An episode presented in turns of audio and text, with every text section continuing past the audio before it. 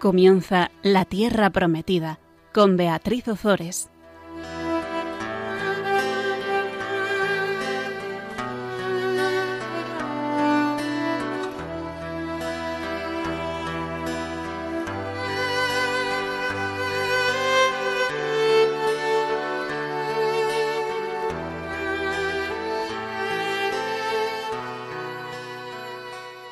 Buenas tardes, queridos oyentes de Radio María. Aquí estamos un miércoles más compartiendo con todos vosotros la palabra de Dios.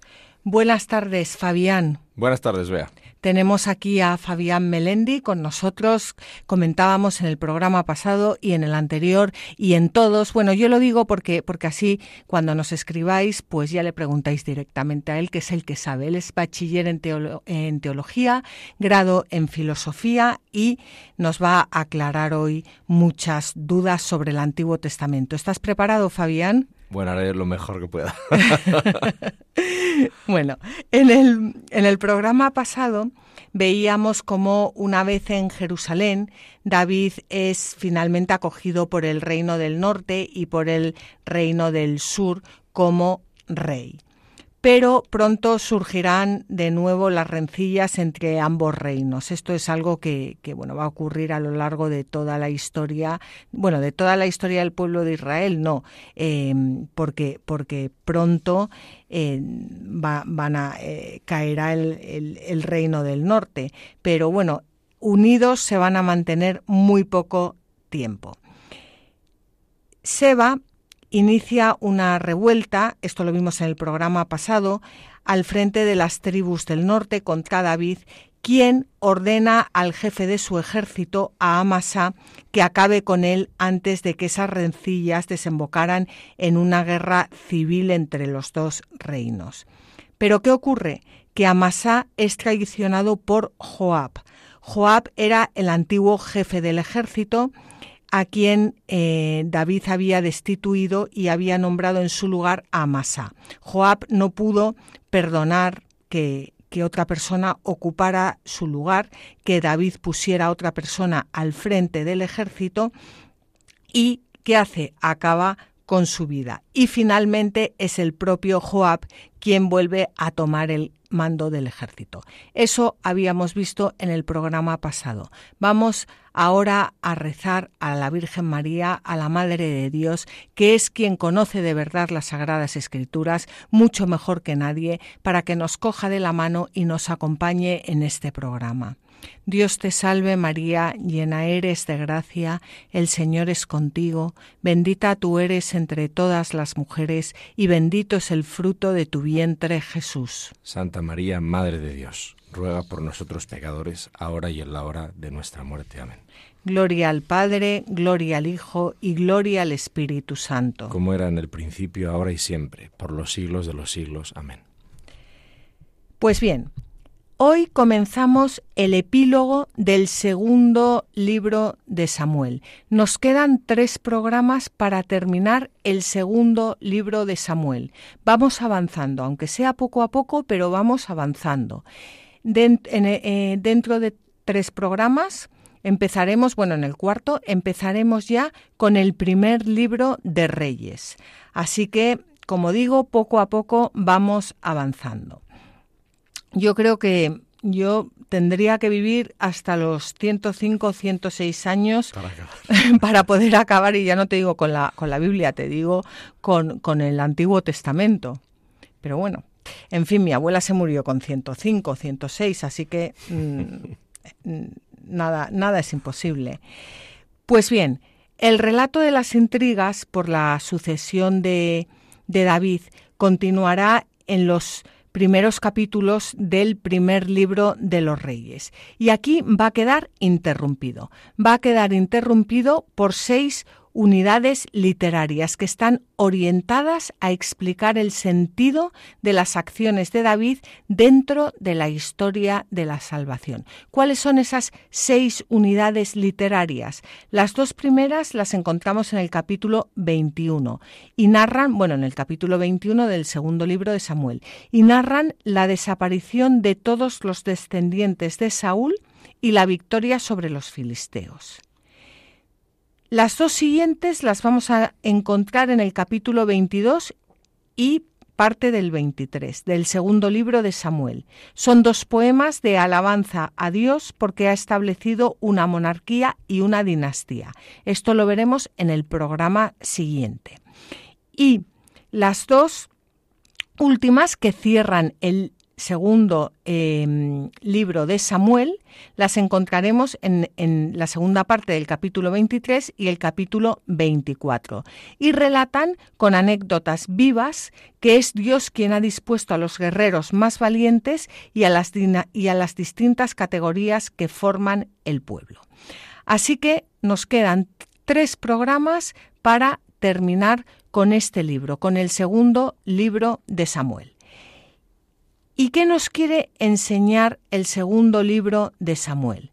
El segundo libro de Samuel, igual que el primero, igual que toda la Biblia, y sobre todo ahora en este epílogo que vamos a ver, nos quiere enseñar que el dueño del pueblo no es el rey, el dueño del pueblo no es David, el dueño del pueblo es Dios que designa el puesto de cada uno de los dirigentes y sienta en el trono a David para que lleve adelante sus designios. Y yo podría decir ahora, Fabián, llevado todo esto a, hoy en día, a la actualidad, que el dueño del pueblo eh, no es el presidente del gobierno, no es el rey, el dueño del pueblo es Dios. Y al final Él es el Señor de la historia, aunque a veces parezca que, se ha olvidado de todos nosotros. Sí, y, apurando más todavía en casa, sin incurrir en ningún tipo de, de cosa ambigua, pero el dueño de la iglesia tampoco es último término, ¿no? Ni el papa, ni un obispo, ni el dueño de la vida de cada uno de nosotros somos nosotros mismos. Nosotros respondemos al dueño pero el dueño siempre, y menos mal, ¿verdad? Siempre es Dios. Por tanto, los designios suyos siempre superan nuestras expectativas, ¿no? aunque se nos hagan a veces incomprensibles. Pues mira, ahora que dices eso, y antes de, meternos ya en lleno con el capítulo 21 del segundo libro de Samuel, mm, me encanta lo que has dicho, eh, sobre todo, bueno, todo, pero sobre todo hoy en día con toda la que nos está cayendo encima, que el dueño de la Iglesia ni siquiera es el Papa, porque cuántas veces decimos o dicen que si este Papa, que si el otro, que si no sé cuántos, y yo creo que eso también es una tentación del demonio, porque el, el, el Señor de la Iglesia es Jesucristo, y hoy habrá un papa y mañana habrá otro y pasado habrá otro distinto, pero el que no el que va a estar siempre ahí es nuestro Señor Jesucristo y al que tenemos que mirar por encima de todo es siempre a nuestro Señor Jesucristo. sin duda alguna, además alimenta nuestra humildad y nuestra esperanza recordar esto. Desde luego. Bueno, pues vamos a meternos ya de lleno en el capítulo 21 del segundo libro de Samuel y vamos a leer los versículos 1 y En tiempo de David sobrevino una grave hambre durante tres años. David consultó el oráculo del Señor y el Señor le dijo, Sobre Saúl y sobre su casa pesa una gran culpa por haber matado a los Gabaonitas. Entonces el rey convocó a los Gabaonitas y les habló. Los Gabaonitas no son de origen israelita, sino un resto de los amorreos. Sin embargo, los israelitas habían establecido un juramento con ellos, pero Saúl, en su celo por los hijos de Israel y de Judá, había intentado exterminarlos. Los Gabaonitas no eran israelitas, efectivamente, sino que eran restos de los cananeos a los que Josué había jurado no extirpar.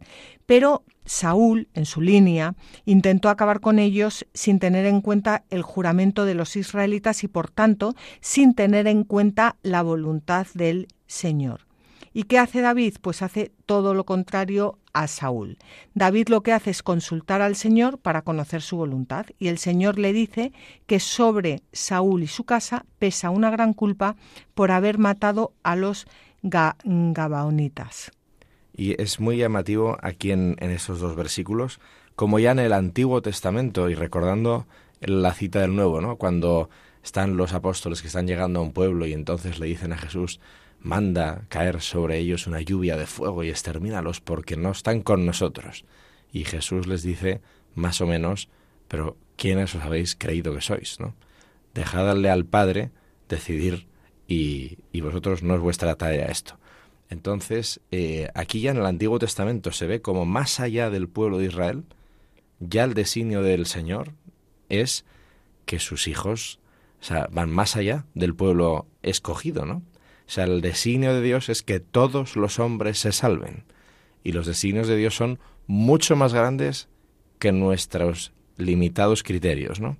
Que a veces nos encanta encajonar tantísimo que mm, frustramos un poco el designio tan, tan expansivo de Dios, ¿no? Pues ya aquí tenemos un ejemplo, en el segundo libro de Samuel, de Dios diciendo, estáis bloqueando mi acción de salvación y queriendo acabar con este pueblo que es extranjero y que no es israelita, ¿no? Claro. Bueno, y sobre todo también, eh, Fabián, además, el, el, ver cómo eh, Saúl, que, que, quiso acabar con, con los gabaonitas, eh, cómo por, por, es, por, es, eh, por esa acción eh, sobre su casa pesa una, una gran culpa por haber matado a, varios gabaonitas. Mm, es impresionante porque, porque esto mm, ocurre también hoy en día, con la diferencia de que ellos no tenían, o sea, Dios va revelando poco a poco todo el misterio de la salvación, pero con nosotros lo ha revelado. Nosotros tenemos Em, tenemos la gracia del sacramento de la confesión para poder terminar con esta, con, acabar con esta culpa. Ellos, ellos no la tenían, ellos tenían que, que pagar, tenían que expiar esa culpa, mientras que Jesucristo ya lo ha hecho por todos nosotros y nosotros, em, acudiendo al sacramento de la confesión, nos apropiamos de los méritos de, de Cristo. Yo lo que quiero además aquí es em, Vamos a recordar lo que, lo que es la culpa, porque la culpa es la responsabilidad de lo que hemos hecho. Por ejemplo, si tú has robado un objeto valioso, eres responsable de esa culpa. Y la pena es el daño causado por el robo hecho. Entonces, cuando nosotros acudimos al sacramento de la confesión, lo que se nos perdona es la culpa, el pecado, el haber robado, por ejemplo, en este ejemplo, el haber robado un objeto valioso, pero queda la pena, queda la pena del, dueño del objeto valioso, pues, pues, pues la pena que le hemos, le, hemos causado. Y en justicia, esa, esa pena hay que repararla en, en, en, lo en la medida de, de, lo posible. Y entonces, fijaos lo que, lo que le dice David a los gabaonitas tras escuchar al Señor. Dijo pues David a los Gabaonitas, ¿qué puedo hacer por vosotros? ¿De qué modo puedo expiar para que vosotros bendigáis la heredad del Señor? Los Gabaonitas le dijeron, con Saúl y con su casa no tenemos problemas de plata ni de oro, ni se trata de que muera nadie en Israel. El rey insistió, Decid qué puedo hacer por vosotros. Ellos respondieron al rey, Aquel hombre intentó destruirnos, proyectó aniquilarnos y hacernos desaparecer de todo el territorio de Israel. Que se nos entreguen siete de sus hijos, y nosotros los colgaremos en el patíbulo ante el Señor, en Gabaón, en el monte del Señor. El rey dijo, yo mismo os los entregaré. Bueno, en primer lugar es impresionante la pregunta que David hace a los gabaonitas. ¿Qué puedo hacer por vosotros? ¿De qué modo puedo expiar para que vosotros bendigáis la heredad del Señor? Es que, no sé, a mí, a mí me ha impactado mucho, Fabián, porque cuando en, nuestra familia se comete un pecado, imagínate, ¿no? Eh, mi abuelo, pues ha cometido un pecado, eh, una gran injusticia. Y yo me, presento ante su nieta, por ejemplo, ¿eh? me lo estoy inventando, pero por poner un ejemplo, o ante, em, perdón, me presento ante la nieta de la, de la persona a la que ha dañado mi abuelo. Y yo podría decirle, oye, pues mira, me he enterado de lo que hizo mi abuelo, pues es una cosa gravísima y es una cosa que, que como dice el Señor, el pecado va de generación en generación hasta que no cortas con él, ¿no? Eh, me, he enterado de esto, eh, ¿cómo puedo, cómo puedo eh, pues, pues no sé, ayudarte a, a, pasar esto, cómo, cómo te puedo pedir perdón, em, lo siento muchísimo, puedo hacer algo por ti, pero, pero esto no es lo que está diciendo David. David no solo está diciendo qué puedo hacer por vosotros, que es un poco mm, pues lo que, lo que entenderíamos en este mundo, ¿no? No, no. ¿De qué modo puedo expiar para que vosotros bendigáis la heredad del Señor. Es impresionante. O sea, ¿qué, qué puedo hacer yo para que, que con mi acción tú bendigas la heredad del Señor? Para que vosotros, dice, bendigáis la heredad del Señor, podáis bendecirla al Señor, ¿no? La heredad del Señor. O sea, que el plan expansivo del que hablábamos hace un minuto de Dios sea realmente eso lo que suceda, ¿no? Entonces incluso los que se supone que están lejos y fuera puedan cumplir con los designios de salvación de Dios. Claro. Y, no desbloquear, desbloquear. Desbloquear, pero, pero, pero más que desbloquear, cortar los, los lazos con el demonio, tal cual. Más que desbloquear.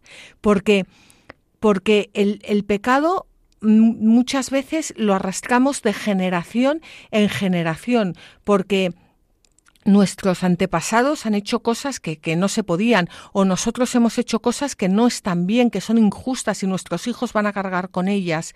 ¿Y cómo, cómo cortar con esos lazos? No solo pidiendo perdón, no solo preguntando qué puedo hacer por ti, sino qué puedo hacer para que, para, para que tú bendigas al Señor por esto.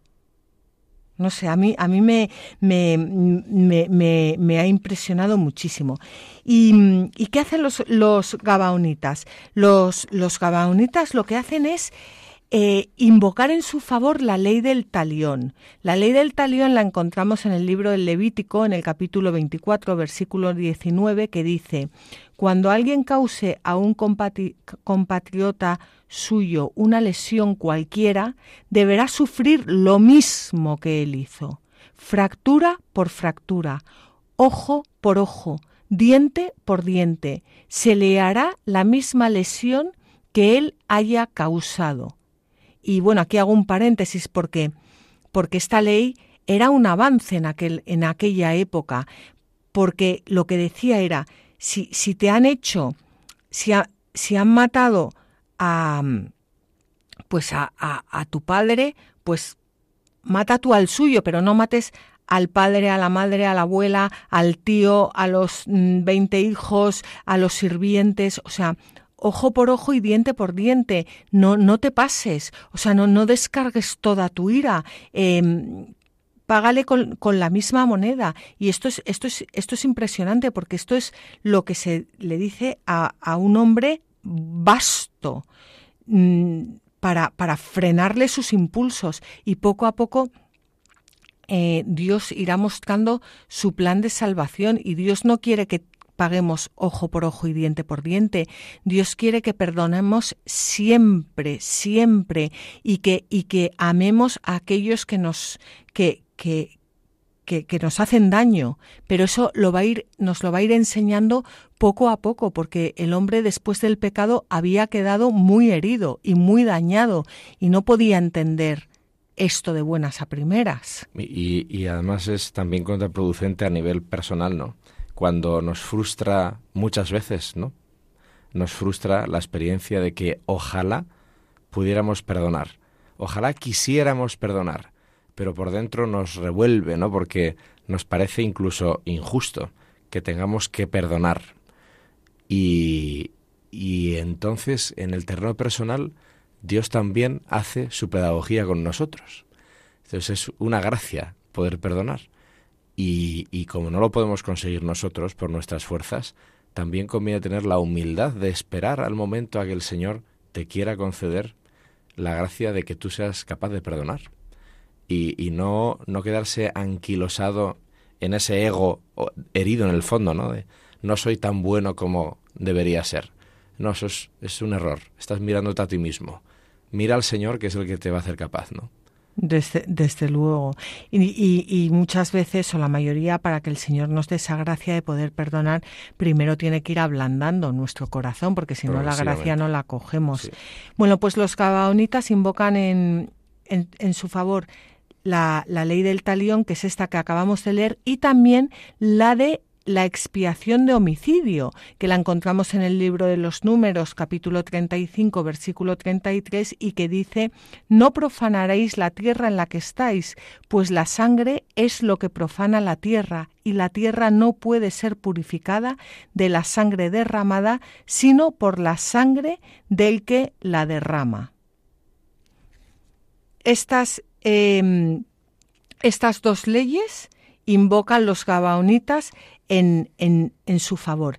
Y por eso David se encuentra en la, en la necesidad de decretar la, la, muerte de los, de los hijos de Saúl, no por odio, sino en cumplimiento de una ley de solidaridad. Podríamos decir que desde luego resulta extraña la mentalidad moderna, pero que en aquel entonces obligaba al, al, monarca. Y podemos decir que por fidelidad al designio divino, David tiene la obligación de entregar todos los descendientes de Saúl para que sean ejecutados por los gabaonitas.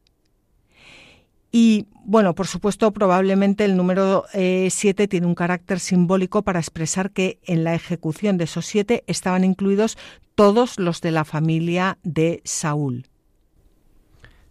Eh, totalmente, ¿no? Todo, en toda esta línea que estamos viendo, eh, es que sería espectacular recoger desde el, o sea, los últimos dos versos, del 4 al 6, que dice, los gabonitas le dijeron no, y entonces el rey insistió, decid qué puedo hacer por vosotros. Esta pregunta, que la acaba de hacer más arriba David, esta pregunta la hace en el Evangelio Jesucristo, que le dice directamente a un enfermo, le dice, ¿qué quieres que haga por ti?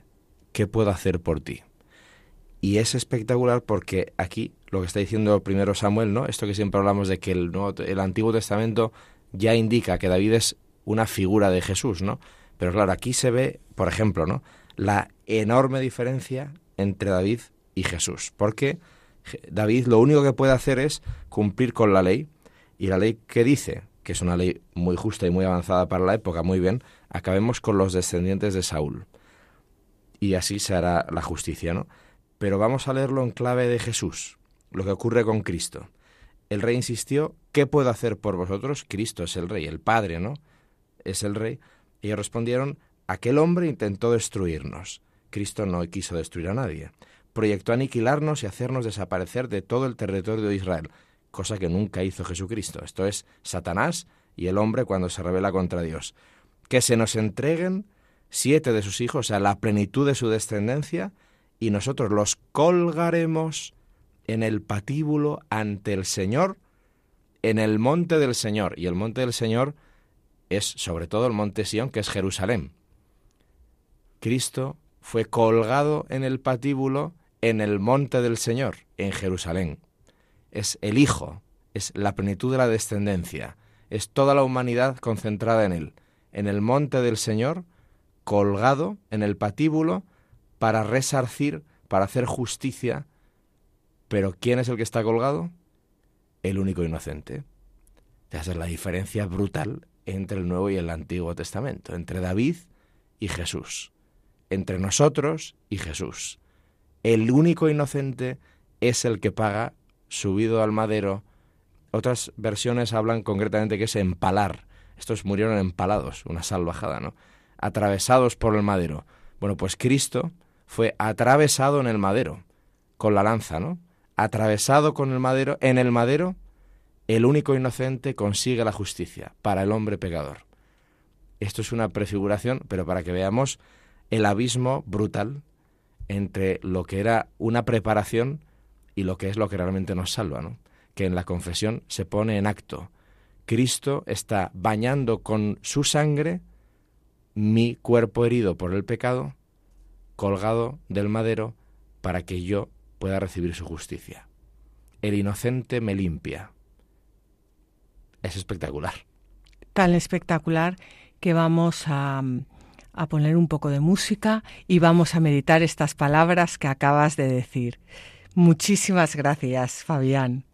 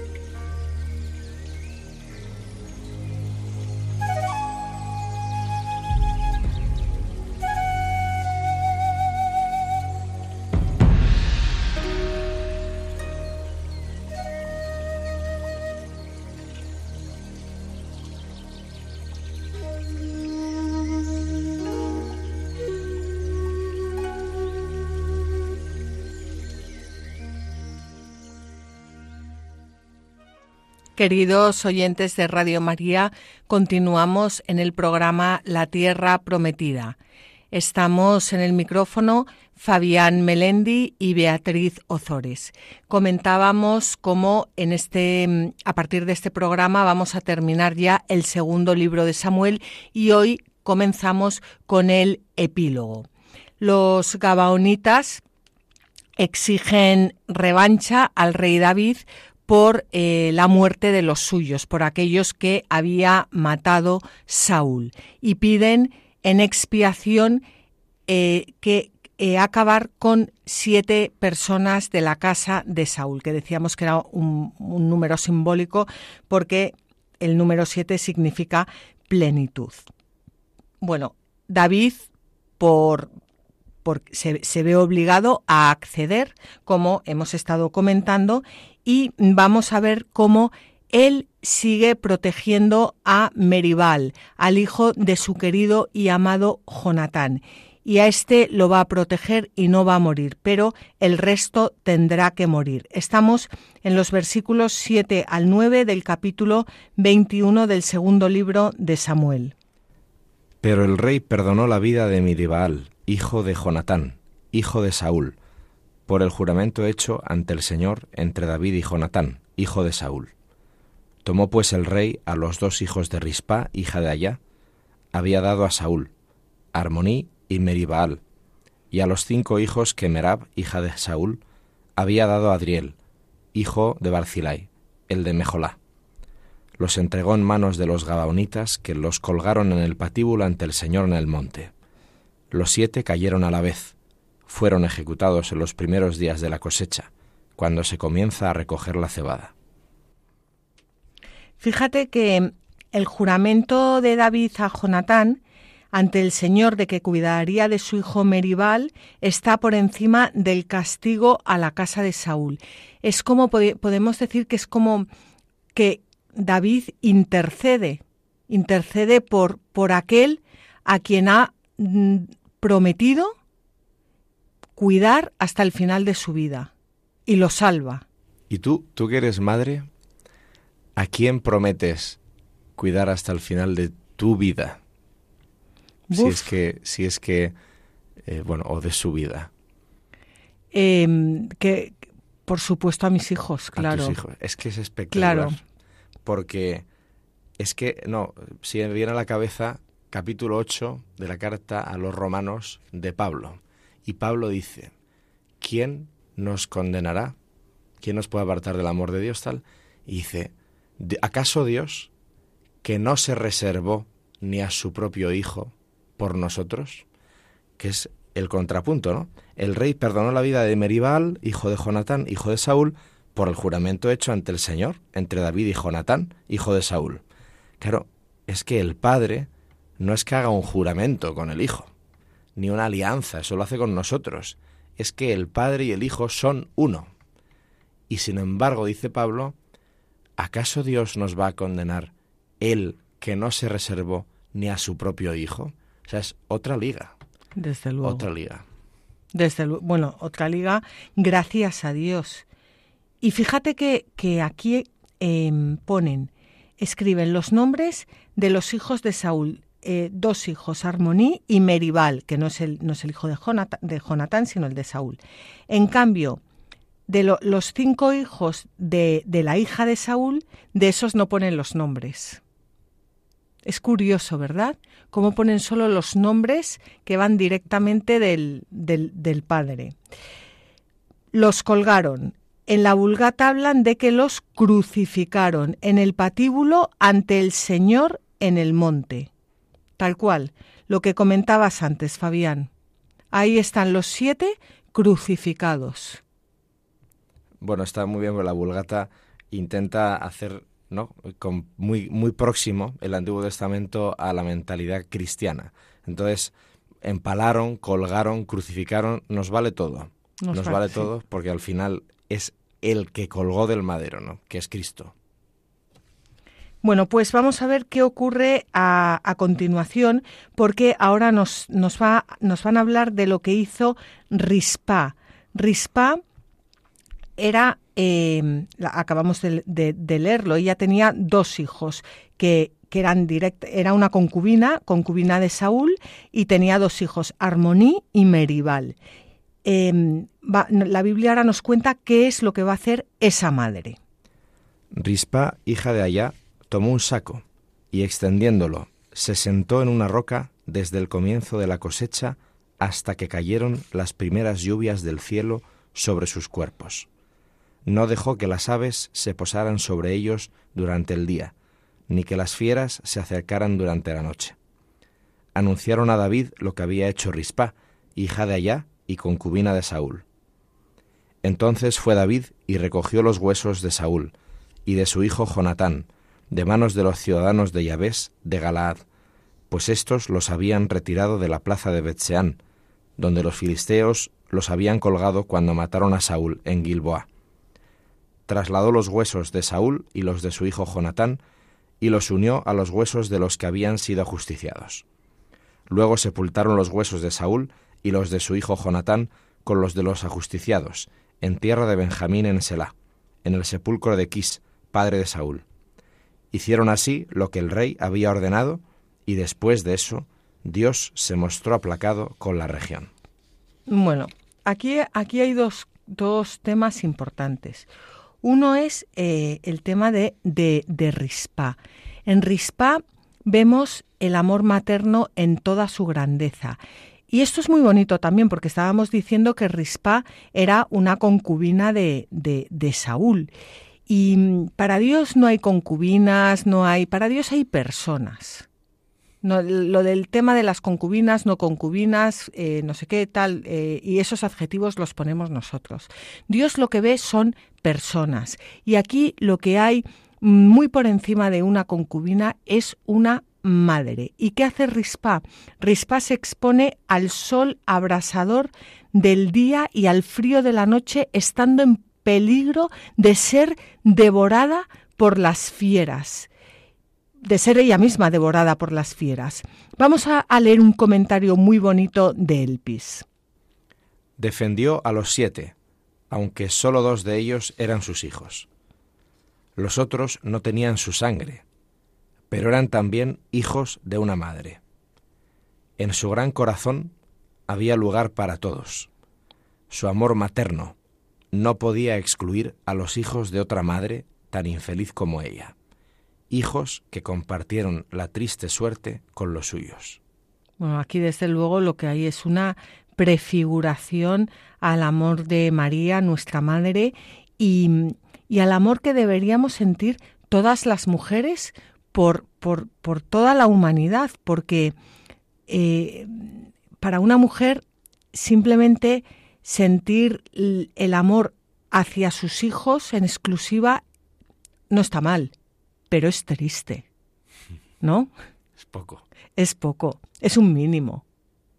¿No? Dios no nos invita a, a que a que amemos a nuestros hijos y nos desentendamos de los hijos de los demás. Hay veces que no podemos hacer nada por los hijos de los demás. Yo no hablo que, que, que mm, cada uno, pero, pero sí podemos rezar siempre por los hijos de los demás. Y esa es la maternidad espiritual, ¿no? A, la, que nos llama Dios a, a, a, todas las, no iba a decir a todas las, a todas las madres, no, a todas las mujeres por el hecho de ser mujer, tengamos hijos carnales o no.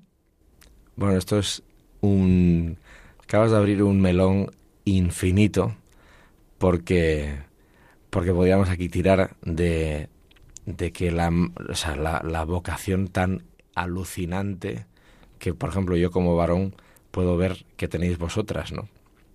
Y que nosotros así no tenemos. Y que os da una dignidad y un valor único, que es vuestra capacidad de gestar la vida, de cuidar la vida, de llevarla adelante y de hacerla crecer de forma que los varones no podemos. Sobre todo se nota físicamente en los primeros meses, años diría, ¿no? de la vida de cada ser humano. Bueno, eso, eso es un, una cosa que, vamos, o sea, daría para y que es una dignidad que a veces no es tan fácil ni siquiera que haya muchas mujeres que comprendan su propia dignidad y su propia misión, ¿no? De cuidadoras, alimentadoras, posibilitadoras de vida, no solo ya de la vida biológica de sus hijos, sino de vida. Pero además está el tema de María, María es la madre, ¿no? De todo ser humano, de todo ser humano. Y luego además es la iglesia, ¿no? Y por eso cada cristiano tiene en parte una vocación como miembro de la iglesia también de cuidar, alimentar y acompañar la vida en cualquiera de sus expresiones y en cualquier ser humano que se nos ponga al lado, ¿no? Esto es impresionante, es enorme esto. Esto da para meditar una tarde entera, ¿no? O sea, tenemos la vocación de cuidar, alimentar y acompañar la vida tal y como se nos ponga al lado. Eso es lo que Dios quiere. Sí, y, desde luego estaba yo pensando ahora mientras hablabas, Fabián, el susto que nos vamos a llevar, a llevar eh, muchos, por lo menos yo, el día de mañana cuando me encuentre cara a cara con nuestro Señor Jesucristo en ese juicio particular y, vea cómo eh, tantas vidas que han pasado eh, cerca de mí y que no he alimentado, que no he ejercido mi, maternidad espiritual con ellas. ¿no? Cuántas veces el Señor te pone tantas vidas cerca y, y por esos corazones duros que tenemos no, no somos capaces de, de cuidarlas y de, y de arroparlas.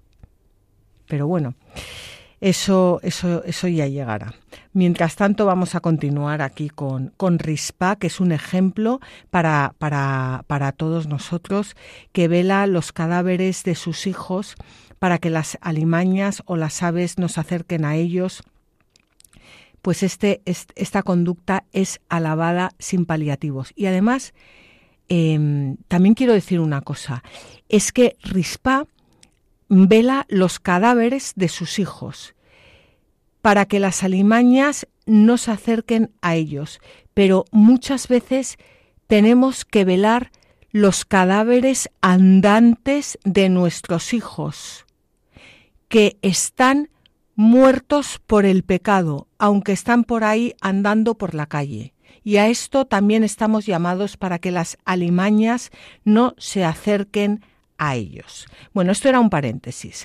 Para los israelitas era una ignominia no dar sepultura a los difuntos, como lo era también para los pueblos vecinos, no solo para los israelitas. Y la Iglesia Católica muestra la misma actitud de, de respeto hacia los muertos y en el catecismo nos enseña lo siguiente. Los cuerpos de los difuntos deben ser tratados con respeto y caridad en la fe y la esperanza de la resurrección. Enterrar a los muertos es una obra de misericordia corporal, que honra a los hijos de Dios, templos del Espíritu Santo. La Iglesia permite la incineración cuando con ella no se cuestiona la fe en la resurrección del cuerpo. Bueno, del cuerpo y, y de, esos, de esos cuerpos que, que, mm, que viven... Es, es que a, a, mí, bueno, voy a hacer un paréntesis aquí, pero me acuerdo una vez en Roma que iba con una amiga mía y estábamos en una iglesia y había un montón de reliquias de, de los mártires. Y a mí como que tanta reliquia me daba así un poco de... Mm, en fin. Sí. Y, y, esta amiga mía me explicó que, que las reliquias de, de esos cuerpos, de, de, los santos mártires y de otros que viven ahora con Cristo, eh, pues eran, lo que significaban es que eran partes de, de esos eh, templos del Espíritu Santo que un día van a ser levantados por el Espíritu Santo, que van a ser glorificados en la vida eterna y que, y que al venerarlos no estamos venerando un trocito de hueso, estamos venerando un cuerpo, un templo, un, un, una parte de un, de un cuerpo que ha albergado al Espíritu Santo, que ha sido templo y sagrario del Espíritu Santo y que, y que por eso Dios da muchos beneficios a los hombres a través de ellos. Y yo entendí por primera vez lo que significaba venerar pues un trocito de hueso. Sí, es una provocación brutal. O sea, el cristianismo es la, el anuncio, pero esto es escandaloso incluso en el mundo de las religiones en general, ¿eh? porque las religiones más de corte oriental, mm, con toda la visión que tienen de que nuestra realidad aparente es una ilusión y tal y cual, pero también las otras mmm, religiones monoteístas, ¿no? Un poco el judaísmo, pero completamente el cristianismo es una locura el valor que tiene lo material, lo natural, lo físico, lo corporal. O sea, no solo porque sea obra de Dios, que ya estaría suficientemente eh, justificada ese valor, es que la fe cristiana afirma, como acabamos de leer en el catecismo, que lo material, el cuerpo, el mundo visible, material, va a ser transfigurado, transformado, plenificado en la humanidad de Cristo, que es ya gloriosa. Y nosotros, nuestro cuerpo, pues nosotros no somos alma por un lado, cuerpo por otro, nosotros, la persona que somos, vamos a ser plenificada a nivel cielo, elevado a la potencia del cielo, todos nosotros. Entonces, a veces nuestra cultura, aparentemente no, pero realmente sí, es muy punitiva con el cuerpo. Considera una cosa de poco valor, lo material en realidad, el cuerpo mismo, ¿no? Por eso tiene que ser perfecto, porque no vale de cualquier manera. Es al revés. El cristianismo es la declaración de que el cuerpo es en cualquier caso valioso, porque en cualquier caso está llamado a la plenitud, porque en cualquier caso nosotros, todo el cuerpo y el alma, seremos glorificados con Cristo. No existe una expresión más potente de la dignidad del cuerpo material del hombre que va a ser transformada que, que lo que Cristo nos ha revelado, que el cristianismo. Y, y esto da para mucho. Bueno, esto, esto da para, para muchísimo y, y, y, tanto que da para muchísimo porque yo creo que si de verdad lo entendiéramos, pues muchas veces no, no, no iríamos como, como, como, como vamos. Eh, en fin, bueno, el caso es que dice, dice la palabra de Dios que hicieron así lo que el rey había ordenado y después de eso Dios se mostró aplacado con la región. Dios se mostró aplacado con la región porque habían cumplido la ley, pero no porque Dios necesite que se crucifiquen a unas personas, eso ya lo iba a hacer él con su hijo. Es una forma de, de, de decir que, que, que, que Dios va va llevando un plan de revelación a lo largo de los siglos y ellos se van involucrando en ese plan de revelación, pero no es el máximo ese plan de revelación, el máximo, la plenitud va a ser con nuestro Señor Jesucristo. Sí, hay una cosa muy impresionante en el... Esto al final responde a la cultura de los sacrificios, ¿no? que es muy típico de las religiones. Yo sacrifico a, lo, a la divinidad algo que yo renuncio a ello y entonces así la aplaco, ¿no? una especie de, intercambio casi mágico, ¿no? Es una cosa muy... En, en, la liturgia, cuando el sacerdote está preparando en el ofertorio, ¿no? Bueno, el sacerdote, el diácono, quien ponga el altar, ¿no? Está eh, ofreciendo los dones. Lo último que hace el oferente, el, el ministro que ofrece la... es lavarse las manos. Y ese símbolo, ese gesto simbólico, no es solo ni fundamentalmente un signo, un símbolo eh, penitencial, es sobre todo un símbolo de que lo que se está produciendo ahí es el único sacrificio que vale, que es la entrega de Cristo en la cruz y su resurrección. El paso total de la Pascua es lo que se está produciendo en la Eucaristía y por eso el presbítero se lava las manos, porque es un gesto que hacían en el antiguo templo de Jerusalén. Los sacerdotes en el ritual del sacrificio se lavaban para liberarse de la sangre de las ofrendas, ¿no? Porque quedaban impuros, entonces se lavaban para que todo fuera para Yahvé, para Dios. Lo que hace el sacerdote en la misa es, con ese símbolo, tomar conciencia él mismo y los demás que estamos allí en la Eucaristía de que lo que está ocurriendo es el único sacrificio que vale, que es el que el Padre no se ahorra a su Hijo por nosotros, sino que el Hijo se entrega, el inocente se entrega para que nosotros seamos justificados, ¿no? Eso es la misa. Nada menos que eso es la misa.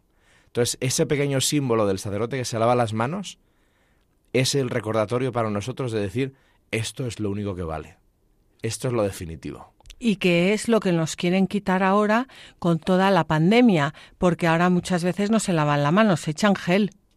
Bueno, pero eso es una cuestión de...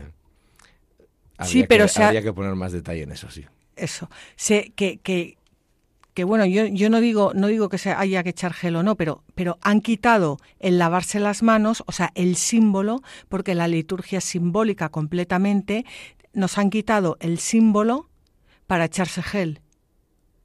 Pues puedes lavarte las manos, que y luego te echarte el símbolo y entonces te echas el gel. Exacto. Bueno, pues hemos, hemos llegado ya al final del, del, programa.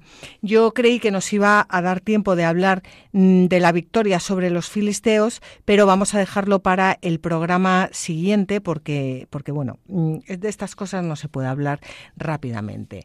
Os agradecemos, os agradecemos, Fabián y yo, que hayáis pasado este rato con nosotros.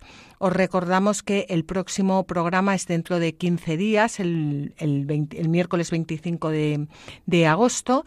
Y mm, como siempre podéis volver a escuchar el programa en el podcast de Radio María, entrando en la página web de Radio María, www.radiomaria.es. Podéis pedir el programa en el teléfono 91 822 80 10 o también escucharlo en el blog La Tierra Prometida, todo junto en minúscula.es y podéis escribirnos al mail latierraprometida@radiomaria.es. Y como siempre, os animamos a que cojáis vuestras Biblias y no dejéis de leerlas, meditarlas y rezarlas, porque en los libros sagrados el Padre que está en los cielos sale amorosamente al encuentro de sus hijos para conversar con ellos.